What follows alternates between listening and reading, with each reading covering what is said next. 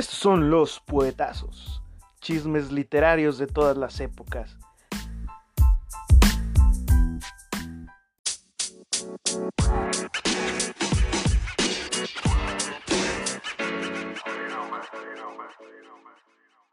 hacer poses. Ah. ¿A quién va haciendo bien? Hola, esto es Puetazos. En el capítulo anterior tuvimos serias dificultades técnicas en los primeros 10 minutos, en este al parecer no, afortunadamente. Eh, hoy estamos aquí con, con Lorena Gutiérrez. Saludos. Hola amigos, gracias por estar aquí a las personas que veo activas. Son las son las 8 en punto el día de hoy, sábado 31 de octubre, día de día de brujas. Interesante porque interesante porque, el tema de... porque el, tema del día de hoy tiene que ver con, con vaya, con, con una quelarra en el buen sentido de la palabra, ¿no? Amén, sí. Este, creo que el tema de hoy es una quema de brujas virtual. es, es, que se puede considerar como una revuelta, pero al contrario de la quema de brujas, pues es algo positivo. Pero ahorita lo vamos a platicar. Muy bien, vamos hablando primero, en, en primer lugar, de nuestra invitada de la noche de hoy, Lorena Gutiérrez, que está en proceso de titulación de la licenciatura de Letras Hispánicas por la Universidad de Guadalajara. Vaya, es de mi generación, vas mucho más adelante que yo. Pero Porque ve a rodarte, güey. Ve a rodarte. O sea, ya acabó el primer año de la maestría y yo aquí sufriéndole a la tesis. No, hombre, no. Pero bueno, sigue. y rodarte aún así no es, no es la persona que haya terminado antes en, nuestra generación. El pues primer lugar se lo lleva. El, el, primer lugar se lo lleva Marta Holly. Mm, claro. Y de, ahí, y de ahí sigue Mirna Rico. Creo que es como el cuarto lugar incluso de ah. rodarte. Yo, yo me acuerdo de, Mirna Rico. Sí, no, fueron, fueron, se, titularon casi al mismo tiempo, Mirna Rico y, y Marta Hollis. Fuiste, fuiste colaboradora en el periódico El Humanista como columnista y encargada de edición desde diciembre del 2019 hasta junio de este mismo año. ¿A, qué se debió tu, dimisión? Uh, fue chismesazo, fue chismesazo, amigo. Pero, o sea, mira, El Humanista es un proyecto muy, muy chido, pero lamentablemente hay gente que es un tanto machista, muy, muy fea. Entonces, hubo un caso de que una persona escribió una, diciendo que las mujeres somos una super asesina mata bebés. Y yo claro que le hice frente y creo que las personas que me conocen saben cómo soy y qué clase de frente le hice. Entonces, salieron de pronto ciertos participantes diciendo, esas no son las formas dije, yo no puedo trabajar con, gente así, entonces me voy. Y ya pues. Te, puedo contar el chisme más, más a fondo, este, porque... Perfecto, sí, no, sin problema. sí, no, sin problema. Cuentas con el diplomado en antropología, en antropología lingüística avalado por la Universidad de Guadalajara, expedido en el 2018. También eres, eres docente de español, literatura e inglés desde el 2019 y tallerista de la revista Lubina para las preparatorias 9, 13 y 20 en 2019. Así como también eres... 9, 13 y 20, perfecto. También eres coordinadora de la Academia de Español en Instituto CUNI, en Guadalajara. Ha sido participante. Perdón. ha, sido participante en el Congreso de Literatura, este famoso congreso turbio, raro, que no voy a mencionar, en el 2020. Usted... siempre, siempre han sido competencia, ¿eh? no, te apures. Eh, eh, fuiste conferencista en programas culturales avalados por la SEP y participante del programa Delfín Verano de Investigación, edición 2020. En su modalidad en su, en su modalidad virtual, ¿verdad? No, ibas a ir a Puebla. Y ya se supone que, que, el, con, que el Congreso es la semana que viene, pero pues va virtual, obviamente, también. ¿A qué me metí? En, en, estas épocas del 2020 donde todo es virtual, claro está. Sus textos han sido publicados en revista Proemio y revista Trotamundos. Eres principalmente escritora de poesía, ¿cierto? Y también eres miembro del equipo organizador de Conticinio. Súper chido. Un, bonito proyecto, este, este Conticinio, del cual te voy a pedir que nos des más explicaciones al final del programa. Claro que sí, güey. también, también eres un. Eres, eres una gran aficionada al pole dance, ¿cierto? Es, es increíble mi vida, pero ya tengo 15 días sin hacerlo porque, jaja, muñeca. Sí, es. Por pesada. estas lesiones extra, estas lesiones que te marginan del mundo deportivo son, son de las peores que existen, ¿cierto? Sí, este, el problema más bien es que como se trata mucho como de hacer callos, si dejas de hacerlo, aunque sea unos días, los callos empiezan a perder y cuando vuelves te duele otra vez. Entonces, este, que, que no se me mucho en sanar. Se supone que es un desgarre muscular, pero pues igual, me tengo que esperar hasta que esté chido. Muy bien. Bueno, pues vamos directamente al, tema del día de hoy. Eh, el tema del día de hoy es un tema hasta cierto punto, hasta cierto punto muy controvertido, porque fue, fue un parteaguas para, para la realización de ciertas cosas y, y cómo se manejaba el mundo editorial y el mundo de la creación artística. Eh, en, no solo aquí, sino a nivel mundial. O sea, fue, fue un cambio radical para el, hacia la creación, ¿cierto? Falso, como lo fue en este caso el movimiento del como lo es el movimiento del Me porque yo siento que no es un movimiento que haya terminado y que vaya a terminar. Sí, me, me parece que nosotros no vamos a ver el, el, el cambio como tal, Creo que es un movimiento que puede seguir por, por los siguientes 50 años hasta que podamos ya mm, tener protocolos mejor elaborados, más y una sociedad que crezca bajo los valores de la responsabilidad, de la empatía, cosas que, por ejemplo, los boomers no nos dejaron y nosotros como la generación Z que somos, estamos como empezando a implementar poquito a poco, ¿no? Sí, sí fue un cambio súper drástico, sí, sí fue una, este, una cosa casi, casi como de un día para otro lo del Me Too, pero creo que a pesar de que ha sido todo un vuelo, todavía hay cosas por las que sí necesitamos trabajar, tanto por la de las víctimas reales o no tanto víctimas reales, de las víctimas como casos más, este, como saber yo como mujer que el feminismo no es un berrinche, ¿no? O, o que el, el movimiento MeToo no es una herramienta de venganza, sino de justicia.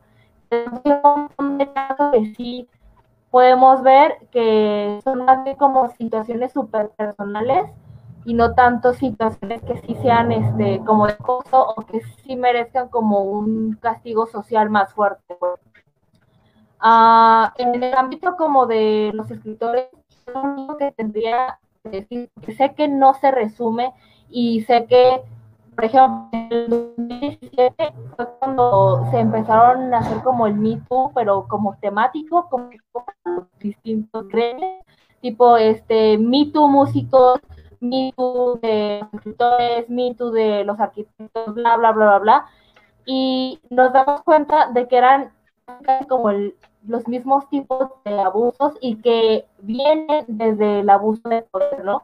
Desde una figura que, que puede más que tú en el sentido de que tiene más contactos o que tiene control sobre tu puesto de trabajo o que de pronto son, por ejemplo, artistas que se aprovechan de, de. Y en el caso de, de los escritores, son mentores que se aprovecharon de las personas que estaban como, como viendo como un punto de apoyo principal para su carrera.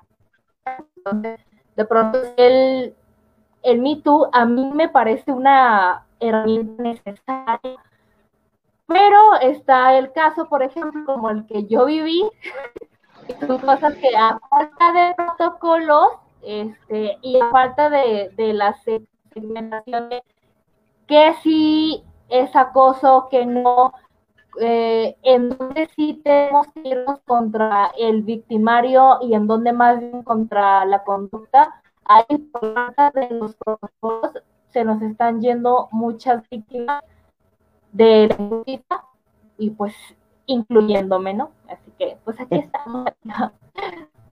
Puedes hacerme preguntas, no sé. Pues em, empezamos con lo histórico. El movimiento de Me Too empieza, empieza por ahí del, 2015 con la primera acusación a este productor cinematográfico, pues que hasta, eh, hasta ese punto había sido muy reconocido, sobre todo no tanto por la calidad de sus obras, sino por la cantidad de sus obras, que, es Harvey Weinstein,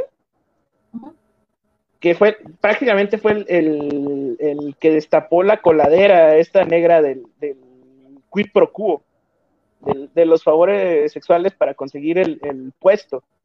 Mm, pero dentro de los, de los acusantes, tenemos también figura, tenemos figuras de talla internacional también. Tenemos a Salma Hayek, tenemos una muy vasta cantidad de, actrices que prácticamente son las que, las que empiezan el movimiento de Me Too como un movimiento mediático para hacer conocer al, público en general a qué tratos había sido sometido eh, el, mundo de la actuación para que se pudieran otorgar estos papeles.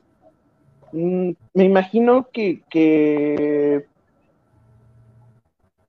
eh, en el momento en el que pasó, porque había gente de 1980 y tantos acusando a Harvey Weinstein en el 30 eh, años después, en el momento en el que pasó es muy difícil hablarlo, ¿cierto?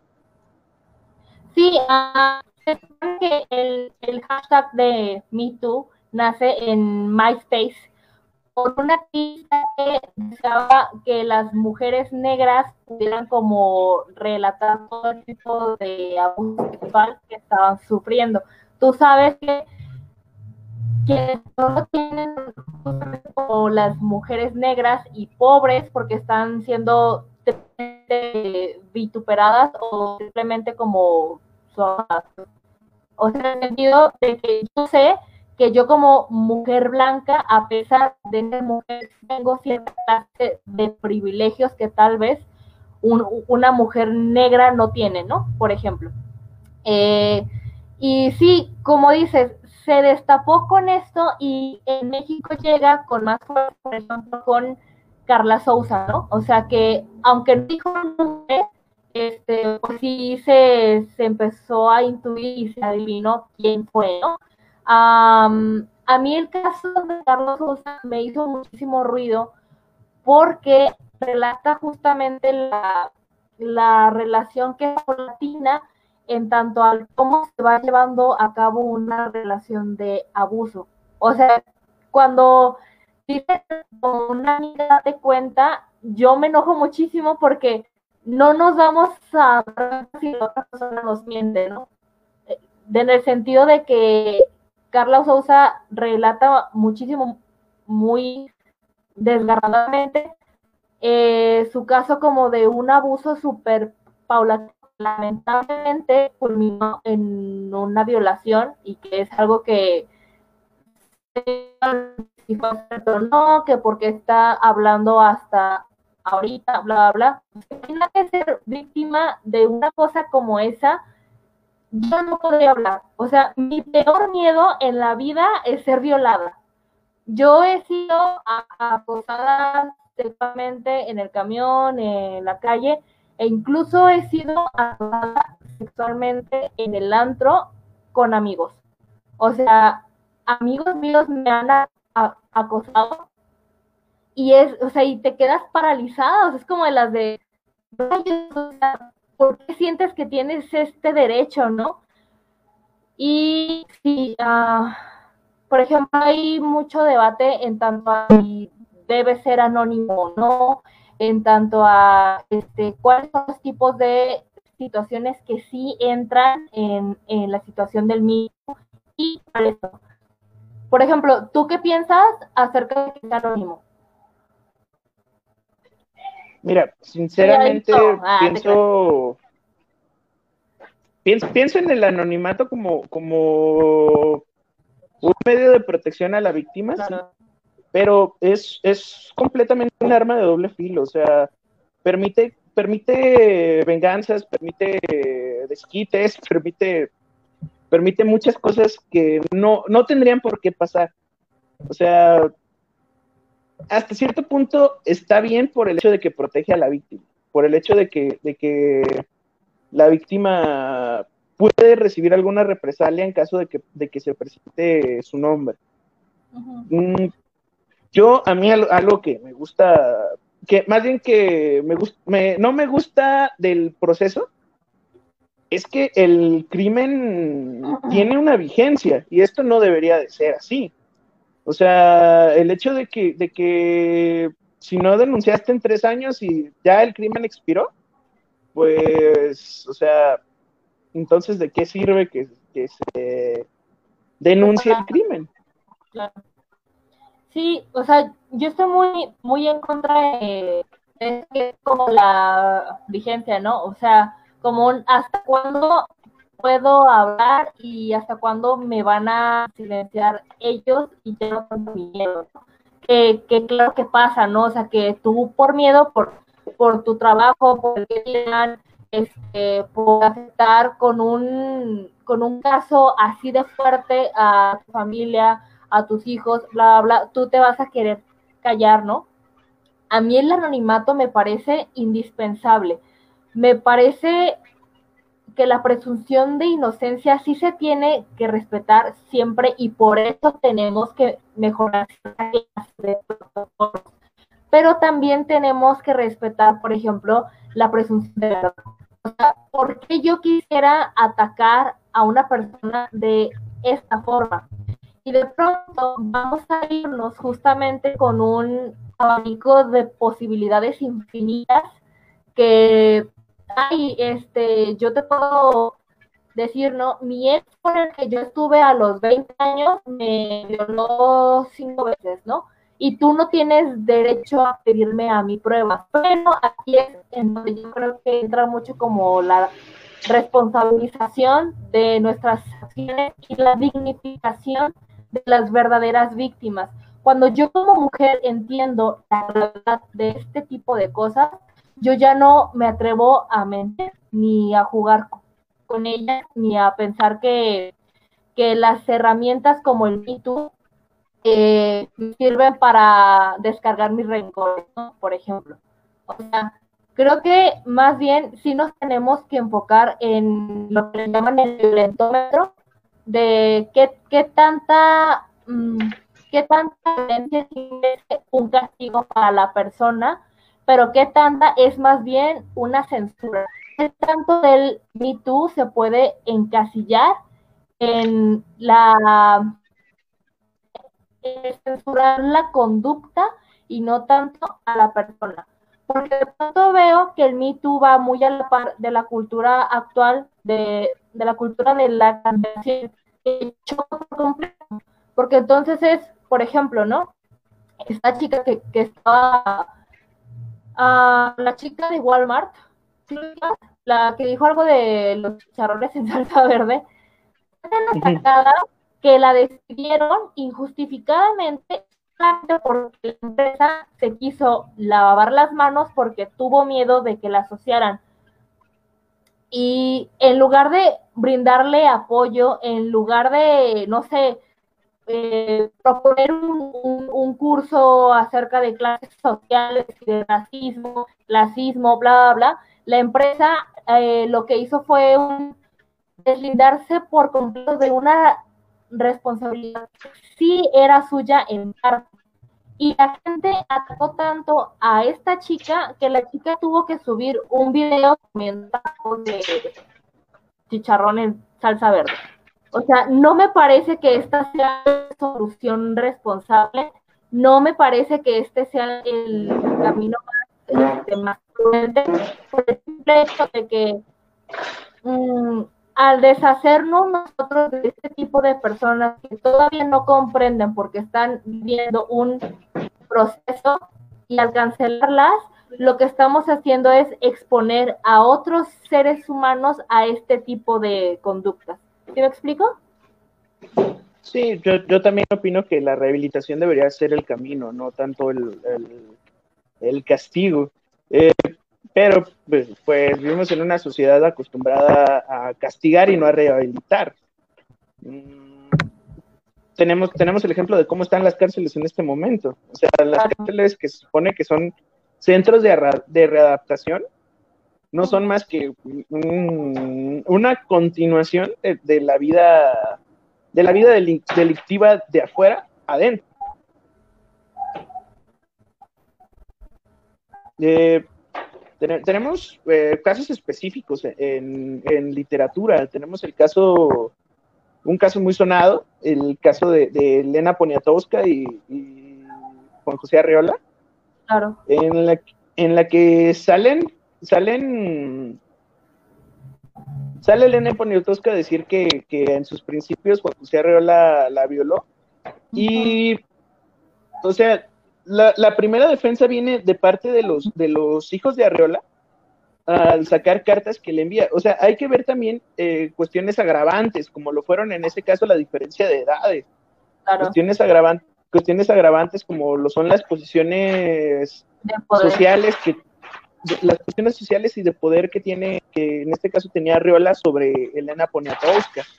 Cuestiones cuestiones que uno, uno pasa por alto a la hora de, estas, de estas situaciones, o, que el vulgo termina por decir, ah, es que, pues, es alguna venganza o, es una situación que, que va a ser una situación de rencor o algo por el estilo. Tenemos que, que tener muy claro que, que el, que en este caso el rol de ser la víctima es un rol doloroso, no es un rol, no es un rol que se deba tomar a juego. Satisfactorio, claro. O sea, no, es un rol en el Aparte, el, el que las personas piensen, ¿no? Que ya porque una denuncia es falsa, ya todas los es como, como caer en, una super falacia terrible de, uh, de pensar que incluso nosotras disfrutamos de ser este eh, aunque el Me Too es, se ha hecho, por ejemplo, intentando hacer un tendedero, creo que sí hay, como la clase de situaciones que sí se tienen que denunciar ahí y las que no, porque muchas veces por esta cultura de la cancelación, lo que se provoca más bien es el hecho de que se le a la otra persona la capacidad de réplica, ¿no? Entonces, creo que sí hay que superpensar, hay posibilidad de reprobar ciertos actos sin buscar castigo, yo que sí, es la, la justicia restaurativa aquí tendría que tomar el acto no se repita, ¿no? Y buscar castigos que sean equiparables.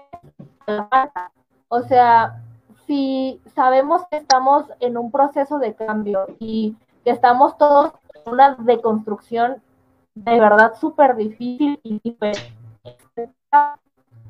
de pronto, este, no sé, tú, tú puedes, en un comentario que pueda ser considerado machista, pero resulta que súper normal, ¿no? Yo creo que ahí, por ejemplo, tú no merecerías estar en el Me Too expuesto como un macho desagradable y súper altanero, ¿no? Que sí ha pasado lamentablemente.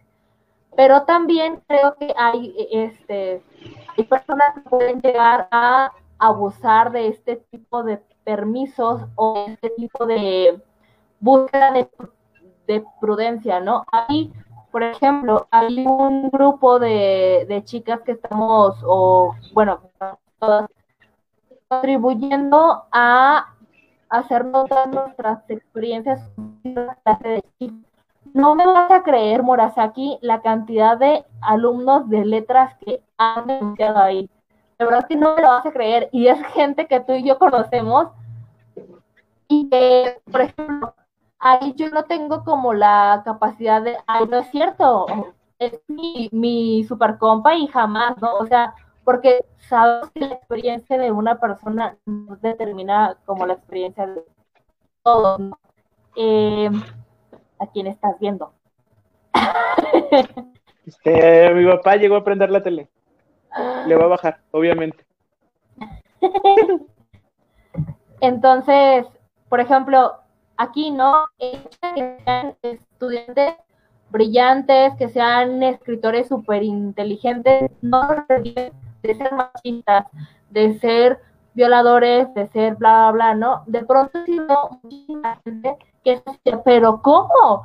¿Cómo que el gran, el, gran antropólogo, el gran historiador, el gran bla, bla, bla, bueno, esta cosa no, no va a ser, o sea, el que tú de pronto sepas un montón de lingüística, por ejemplo, no va a ser que ya tengas una super reconstrucción y te des cuenta de todo de todos los actos violentos que has, has hecho, ¿no?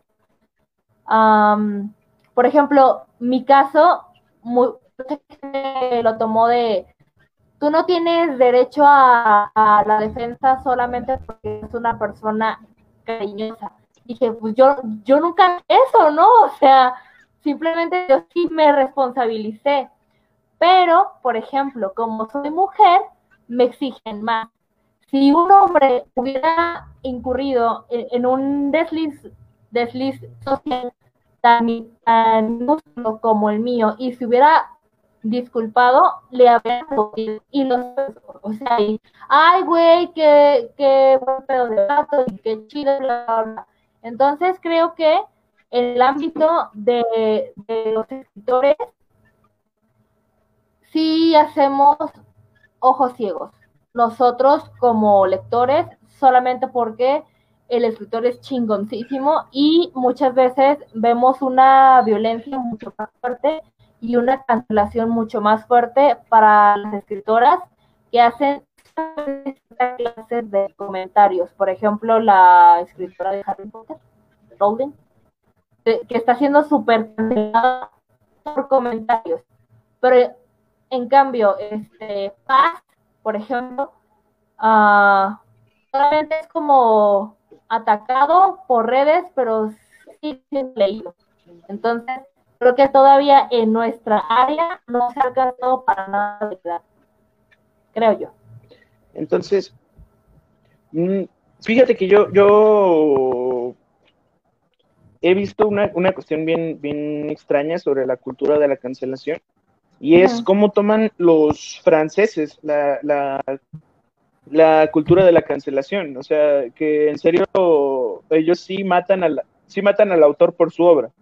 Vaya, sí, sí pueden leer o ver una película sin ningún problema de un autor violento, siempre y cuando, siempre y cuando critican al, autor violento, pero aún así disfrutan de su, de su obra.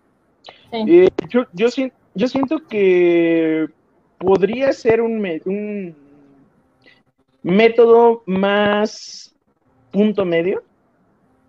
El el seguir consumiendo la obra, pero castigando al, autor de otras maneras. O sea, yo, yo, por ejemplo, vamos, o sea, Los Recuerdos del Porvenir me parece una obra magnífica, pero Elena Garro en 1968 acusó a, acusó a medio mundo y hizo que mataran a medio mundo en, en la plaza de Tlatelolco.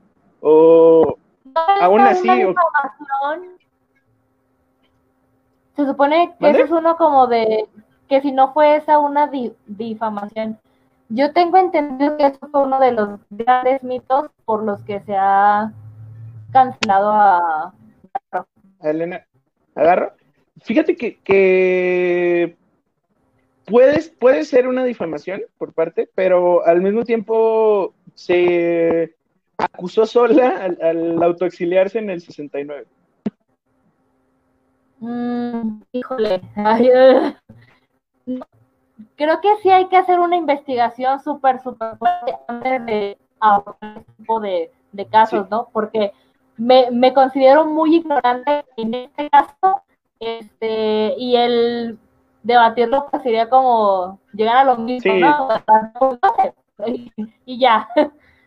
Eh, pero fíjate que yo me pongo a pensar en el qué tanto, qué tanta literatura escrita por mujeres nos hemos perdido justamente porque impera esta cultura patriarcal en el ámbito de las letras. Nos hemos perdido de mucha. Fíjate que, que hay mucha opacidad por culpa de, factores violentos, vaya.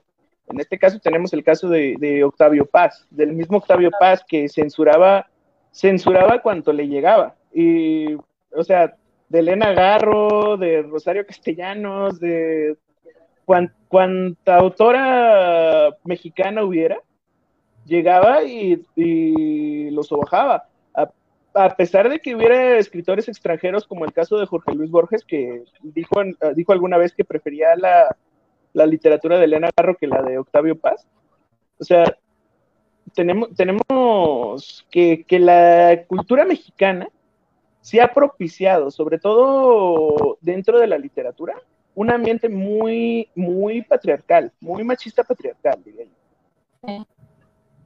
Donde tenemos que el 90%...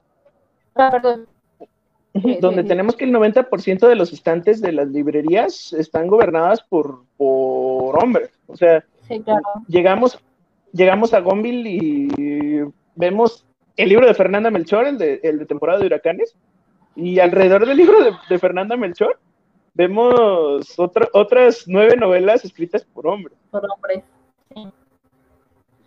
Incluso es también como del ámbito interno, ¿no? que, ¿te acuerdas que hay un proyecto que se llama Café Literario en el ah, pues haz de cuenta que el jueves está, estamos platicando acerca de cómo en la gran mayoría de las novelas el personaje chido o el personaje principal o el más relevante es un hombre y los personajes mujeres están estáticos y están como al servicio de Nótese, por ejemplo, simplemente Harry Potter, güey. O sea, Harry es nada sin Hermione y aún así Hermione no es la protagonista, ¿sabes? O no sé, yo sí estoy muy, muy a favor de que si yo me entero que mi escritor favorito, si, si sale que Bonifaz, que ya me lo tatué, está aquí, que fue un violador, un bla, bla, bla, yo sí su obra. O sea, para mí sí es indispensable el tomar como esta postura en el sentido de no necesito un arte que fue hecho por una persona así.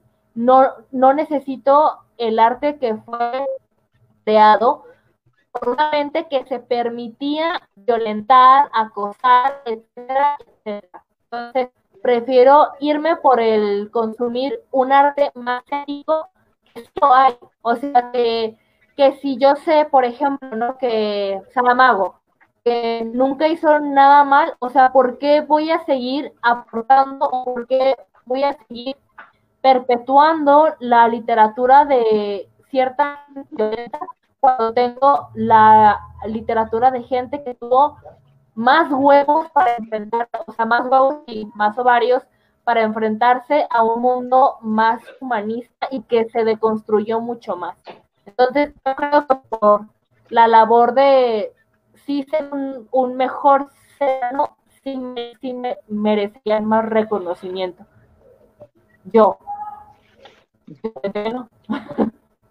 Sí, no, eh, yo, yo siento que, que, entrar en la cultura de cancelación, sobre todo personas del, del siglo XIX, del siglo XIX y siglo XX, pues es, es juzgar con, con los valores ya, ya aprendidos, con los valores ya aprendidos, eh, obra, obra que fue escrita en, un escenario bastante distinto. Eh, principalmente yo considero sobre todo uh, los autores más violentos, los autores de la década de los 70, los autores de la década de los 80, que, que se permitían hasta cierto punto cosas que la misma cultura les permitía. Y mira, yo eh, he visto con buenos ojos algo que, hizo la Warner Brothers. Eh, no sé si, si, sabes esto. Ah, Warner Brothers. Warner Brothers en sus caricaturas hechas entre 1930 y 1960, caricaturas que, que contienen violencia gráfica, caricaturas que contienen escenas que uno, que uno ve con los ojos de esta época, eh, y dice, son inaceptables. O sea, si una obra de esta época tuviera esas cosas, sería inaceptable. Pero ponen el letrero a principios de la, caricatura que esa, obra tiene violencia, tiene cosas que, no serían muy bien vistas en esta época, pero que las conservan por el hecho de que, de que sirvió para darnos cuenta que era lo que estaba mal. Y el cambio que estamos haciendo. Sí, el, cambio que llevamos hecho, exacto yo, yo no hablo acerca como de, por ejemplo, yo no voy a cancelar a Eurípides, por ejemplo, ¿no? O sea, porque sé que la cultura eran increíblemente diferentes a los míos. No voy a cancelar, por ejemplo, a, a, Márquez por la creación de sus personajes, sino más bien a ellos mismos como personas que hicieron. O sea, si no mismo situaciones en la narrativa que lógicamente no vayan a nadie en el sentido de que se quedan ahí, ¿no? O sea, que tal vez sí están perpetuando cierto sistema, pero como tú dices, es la cultura. Y, y si no había nadie que les dijera que no, o si no había una pauta de, de saber que era como algo pues, incorrecto, este, es muy difícil que una persona por sí misma de pronto piense, no, ah, lo que estoy haciendo está mal, ¿no? Pero hay cosas obvias, o sea, tú, como ser humano y como escritor, sabes que no tienes por qué tocar a nadie sin su consentimiento, ¿no? Como, ser humano, como escritor, tú puedes generar situaciones narrativas en donde esto suceda y no te merece ser cancelado. Entonces, creo yo que hay que juzgarlo por sus actos humanos y no por sus actos narrativos. Cuando se escribe, por ejemplo, Lolita, este, a mí me parece que es una apología por completo de la pedofilia y me parece su, eh, censurable, ¿no? Y no sé por qué lo alaban tanto, mediocre.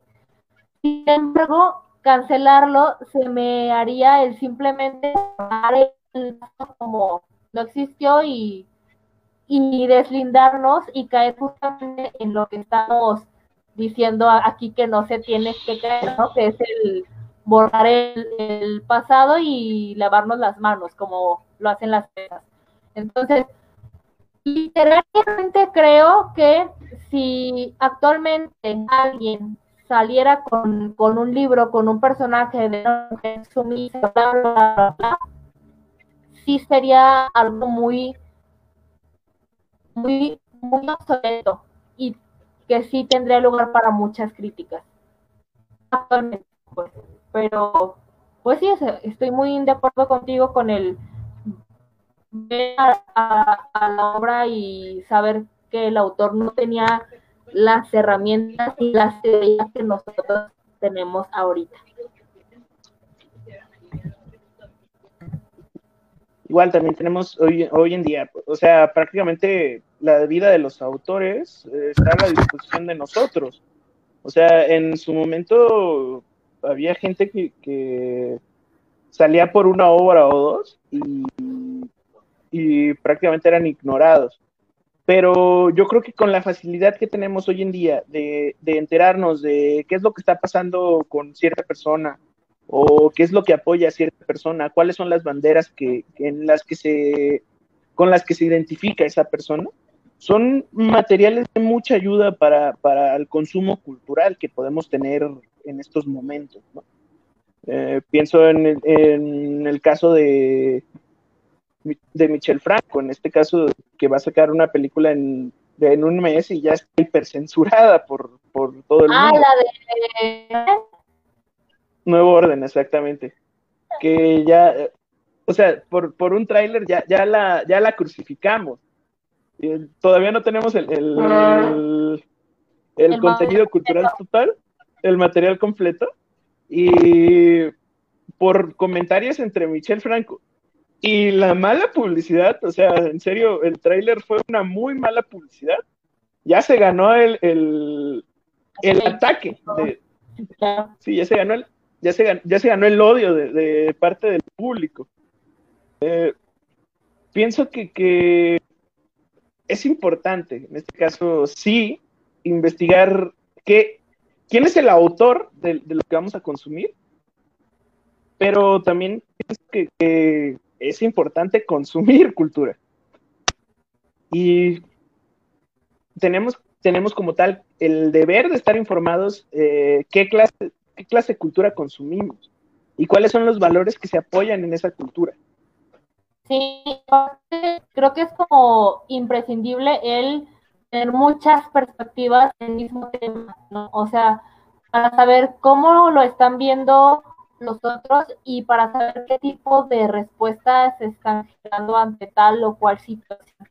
Yo con esta película, sí son, güey, es que son una bola de mexicans que están como pues, sufriéndole a lo tonto, ¿no? Y que están este mm, hablando del civilismo, pero claro que para yo hacer una crítica sustentada y una crítica con más fuerza, claro que lo voy a tener que ver completo, ¿no? O sea, ni modo que no. Cosa que no podría pasar con un video que, que se subió a Pornhub de eh, viola a la chica de 14 pues claro que no lo tengo que ver para censurarlo, ¿no, güey? O sea, o sea, son, son estos matices que sí hay que empezar a como a respetar y a visibilizar.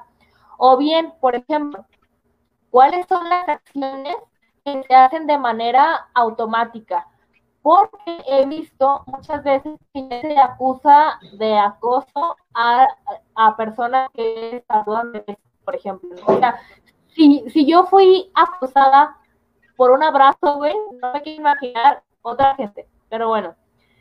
Entonces, ese el hecho de ver, no, no es lo mismo el machismo, el nivel de patriarcado, el nivel de violencia que tú ejerces cuando es un acto que es involuntario, es tal vez el ver que sí se tienen que, que sí tenemos que estudiar ese tipo de acciones y no a la persona en sí.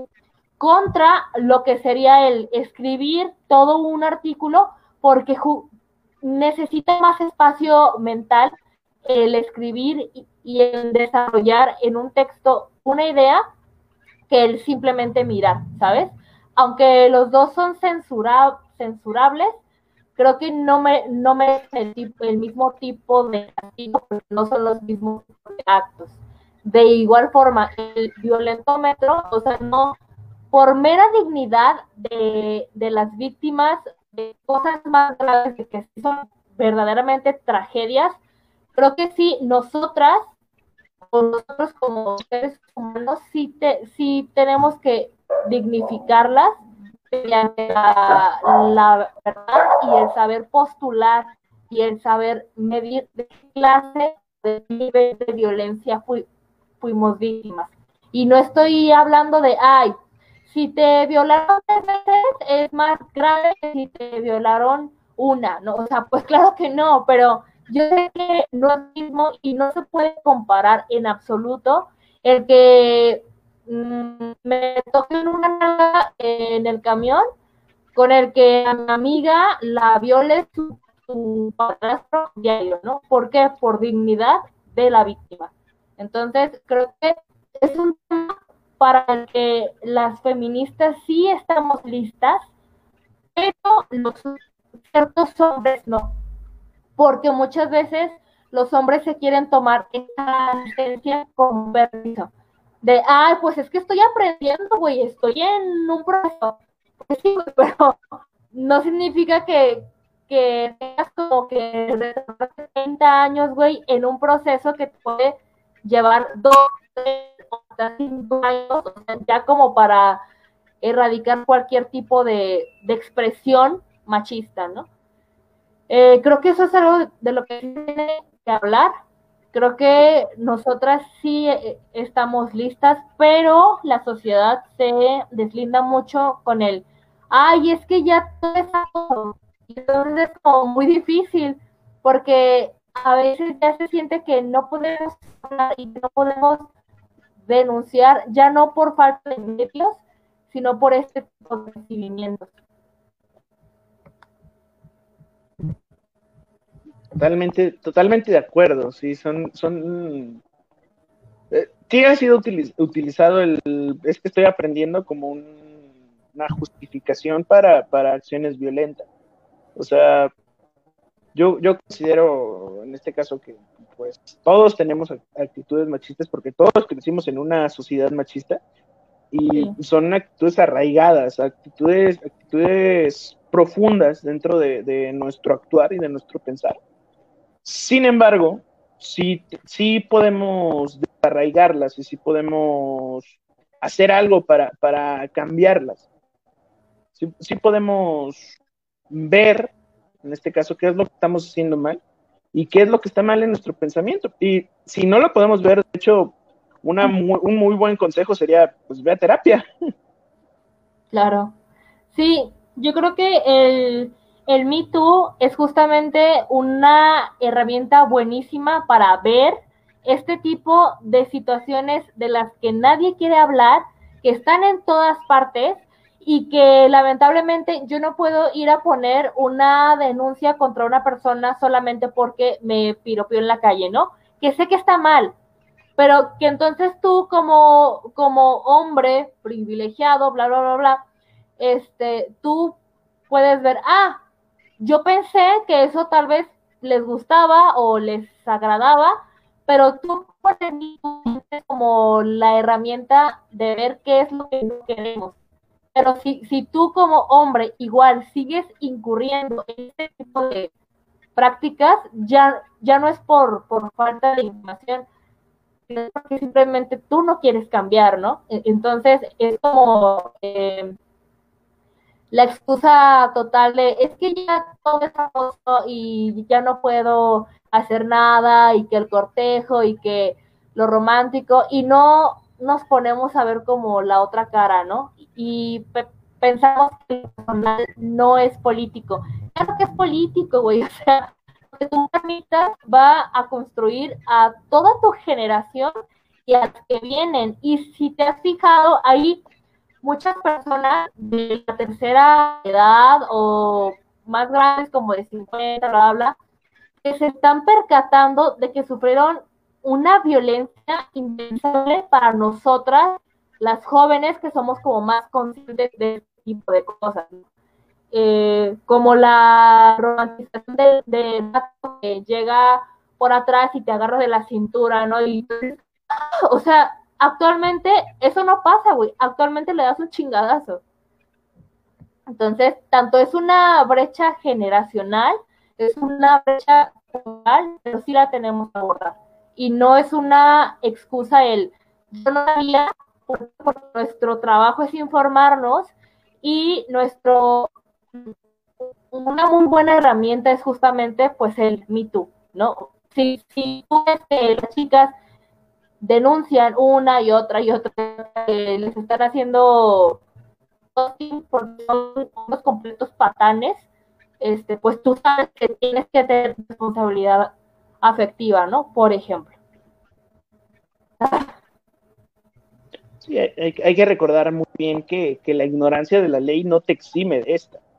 Que si eres violento, aunque no sepas que eres violento, tienes que recibir, como mencionaba, no soy fan del castigo, tienes que recibir una rehabilitación, una readaptación para, para, para, generar que esta sociedad eh, funcione de la manera más cordial posible. Que no haya personas incómodas por, por ciertas situaciones y que se pueda trabajar en equipo, que se puedan realizar todas las actividades que se deberían de realizar como una maquinaria perfectamente aceitada, eh,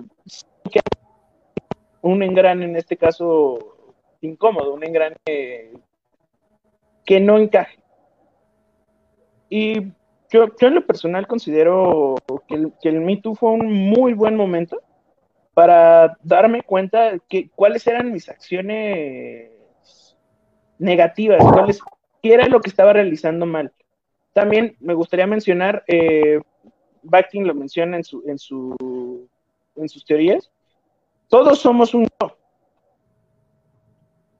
todos tenemos el, el protagonista de cada historia es cada uno de nosotros y cada uno de nosotros somos los que debemos de tener la disposición de, de, cambiar y de, y de adaptarnos a la situación, de ver qué es lo que estamos haciendo mal, vaya, y, cambiarlo y mejorar.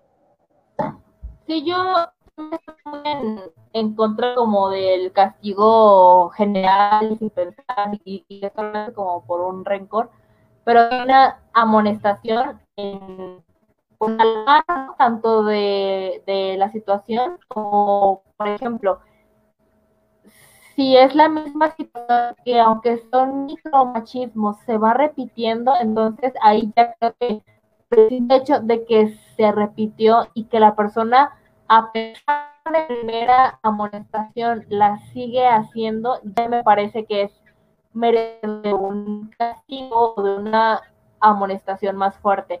Yo no estoy por, eh, de acuerdo con lo que dice Lamas, eh, de que el acoso no es acoso a menos que te toquen, por ejemplo, ¿no? Pero estamos hablando de una persona cinco generaciones arriba que yo, güey. Y creo que ahí es en donde el Me Too tiene muchísimas críticas y, muchísimo campo de estudio, ¿no? O sea, cómo vive cada persona el Me Too de acuerdo a su cultura, porque no es lo mismo lo que yo considero como merecedor de, de, de una denuncia pública a lo que piensa tal vez una francesa, ¿no? Por ejemplo, que ya hubo un caso de como de 100 francesas que estaban en contra de, por ejemplo, ¿no? Y creo que es eso, es el comenzar a poner sobre la mesa y pues aclarar que no, que aunque todas las violencias valen, no todas las violencias por dignidad de la merecen el mismo tipo de amonestación. Creo que es eso, en lo que podemos cerrar con esto. Perfecto. Eh, ya dejando, dejando de lado el tema principal del programa del día de hoy, quiero que, nos invites, que nos expliques eh, en qué consiste Conticinio y que nos invites a participar en, este, en esta serie de eventos. Salazar y eh, Conticinio es un taller dirigido por la poeta, por la estudiante, por la magnífica Renata García Rivera. Eh, ella me invitó a mí hace un par de meses. Me invitó, creo yo, porque sabe que me encanta la poesía y también como porque sabe que, no sé, o sea, que sí iba a estar como interesada en este tipo de dinámicas. Conticinio es un, es un taller de poesía en voz alta en el que actualmente estamos viendo solamente a poetas norteamericanas del siglo XX. Es súper enriquecedor por el simple hecho de que no se ven durante la carrera. Entonces, es solamente poesía escrita por mujeres en una realidad que no nos encontramos en toda la carrera y um, hay invitados especiales que son, por ejemplo, Jorge Esquinca, que nos hablan más a profundidad de las autoras o de la poesía o de los movimientos.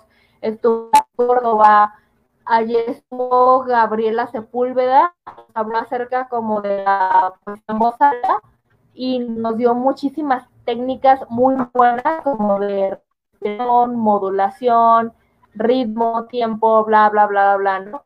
Es un espacio, yo les quiero decir como un espacio seguro para la interpretación y para la convivencia de los lectores de poesía, pero también para nosotros experimentarnos como personas que leen a mujeres.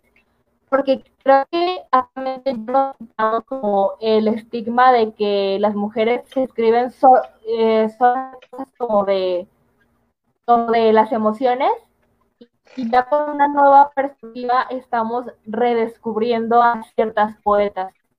de otra forma nos sería casi imposible. Es todos los viernes de 1 a 3.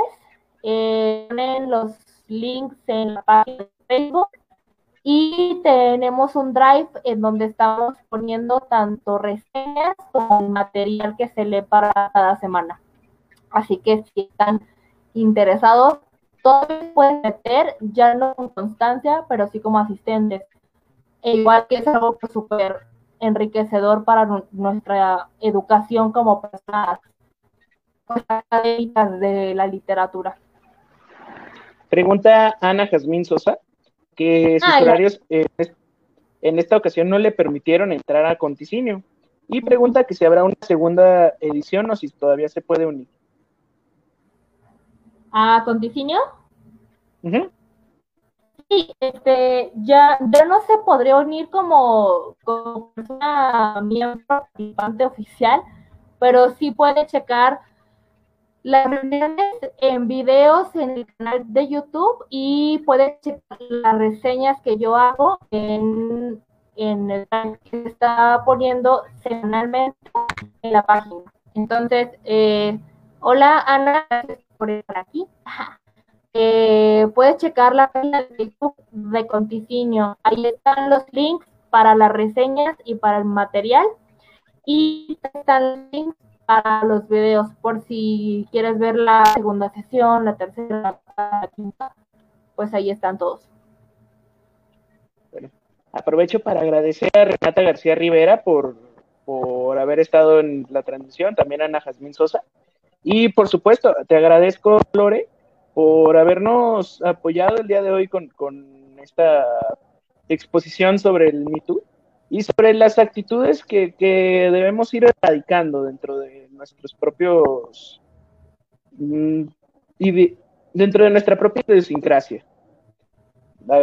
agradezco a todos y cada uno de los que estuvieron aquí el pendiente de nuestro, de nuestro programa.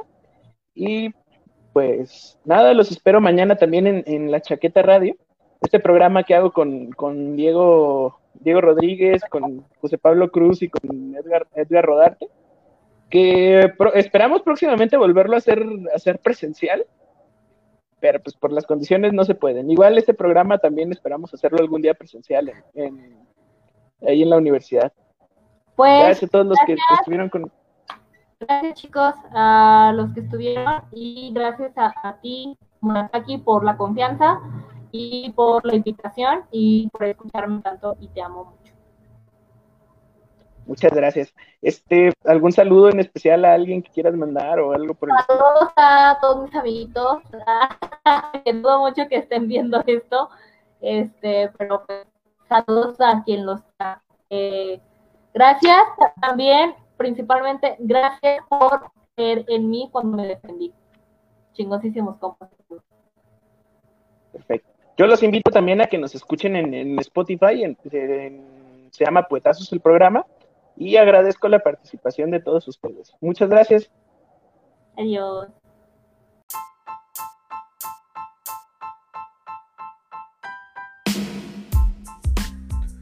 Poetazos, producción de La Chaqueta Productions.